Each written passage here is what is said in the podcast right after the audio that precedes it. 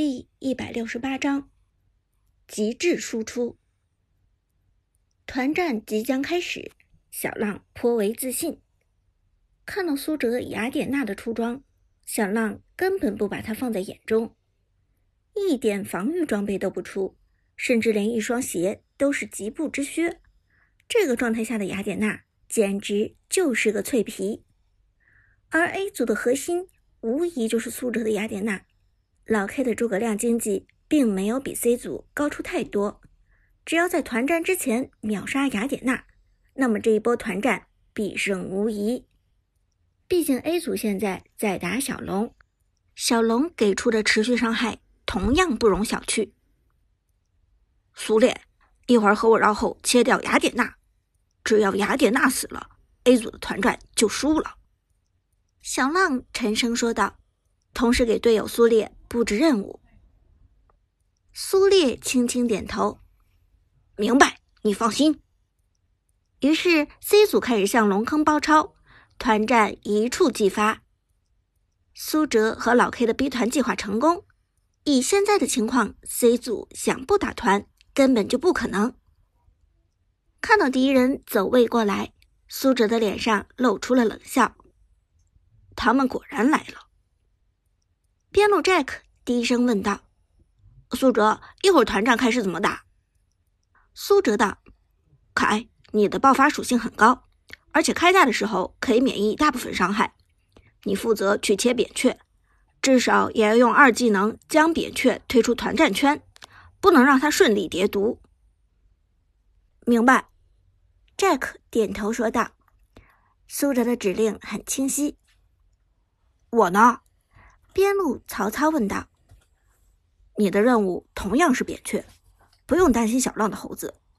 虽然猴子的瞬时爆发很高，但团战中第一个秒掉的必须是扁鹊。”话说到这里，苏哲看到小浪的猴子和对方的苏烈正朝着自己的方向移动，而看到这一点，苏哲立即意识到了他们的目标。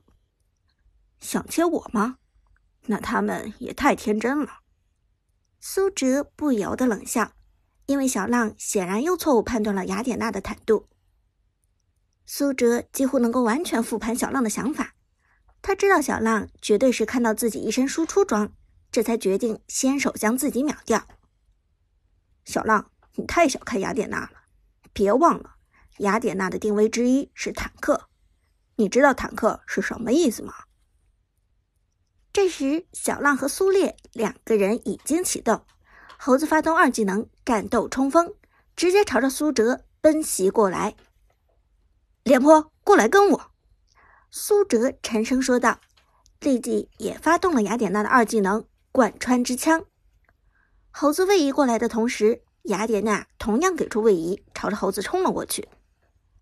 而在猴子高高举起金箍棒的时候，雅典娜已经一枪戳穿了猴子的身体，比手速，苏哲更快。但就在这时，苏烈已经开启大招顶了上来。好在 A 组的辅助廉颇支援及时，快速用一技能滚过来顶起苏烈，打断大招的蓄力。但此时的苏烈强化普攻，打向雅典娜，小浪的猴子也终于敲下了那一击。苏哲的雅典娜连忙给出一技能，产生护盾抵挡伤害，同时刷新出第二发贯穿之枪，再次朝着猴子的身上刺去。两次贯穿之枪的强大，就算猴子也无法抵挡。他连忙给出一技能护体咒符，抵挡伤害。接下来，小浪的猴子直接甩出大招，强大的破坏力产生高额暴击。但就在这时，苏哲的雅典娜贴身开大，直接形成一个硕大的护盾，插入地下。与此同时，苏哲沉声命令道：“廉颇，给大！”于是，廉颇的大招沿着雅典娜身边给出，两次阵地减速效果，外加一次阵地击飞，默契的配合，bug 级别的连招。小浪的猴子和队友苏烈根本走都走不开。只能强行围剿雅典娜。他的护盾要持续一点五秒时间，这个时间内他无法行动。小浪沉声说道：“同时带着苏烈一起朝着雅典娜进攻。在小浪看来，一个只有输出装的雅典娜，怎么扛得住猴子和苏烈一点五秒的全力输出？要知道，猴子和苏烈都是高输出、高爆发英雄，两个人的破坏力简直惊人。但当他们全力攻击雅典娜的时候，却发现雅典娜比他们想象的要肉得多。为什么？小浪瞳孔收缩，他没有想到自己联合苏烈居然无法秒杀一个雅典娜。看着全力输出的猴子和苏烈，苏哲只是冷冷一笑：“小浪，你终究还是失算了。苏哲的雅典娜绝不是那么容易被收割的。小浪这一波没能偷掉雅典娜，关键误判了两点。第一点是在廉颇的大招范围内。”他们的输出受到了影响，移动的速度被持续减缓，而且还有一次击飞。第二点，也是最重要的一点，雅典娜的护盾与物理攻击直接挂钩。雅典娜的物理攻击数值越高，它反而变得越厚。因此，高端的雅典娜只出输出装，在职业选手或者国服上榜的雅典娜身上，根本看不到任何一件肉装。因为雅典娜顶输出就等于顶肉，这是雅典娜这个英雄最 bug 的一点。雅典娜这个英雄精髓就在于全输出，不要担心雅典娜不够肉，全输出的雅典娜就是最肉的雅典娜。因此，小浪彻底失算，他与苏烈联手却没能切掉苏哲的雅典娜，而这小小的计算失误。已经断送了 C 组的团战，在这一点上判断失误，已经足够给这场团战下达末日审判了。猴子和苏烈过来围攻苏哲，扁鹊那边就少了两人防守，曹操和凯直接切入攻击扁鹊，这让扁鹊只能交出闪现逃逸。但曹操直接给出位移，凯也交出二技能跟上，两个人如影随形，让扁鹊非常难受。辅助张飞看到扁鹊落入包围，连忙开大，准备将凯和曹操吼开。但曹操和凯还存着闪现，闪现给出，直接突破了张飞的防守。安飞的花木兰此时正与老 K 的诸葛亮缠斗，自保有余，支援不足，只能眼睁睁看着扁鹊被两位边路战士包夹。A 组的曹操转身开大，黏住张飞。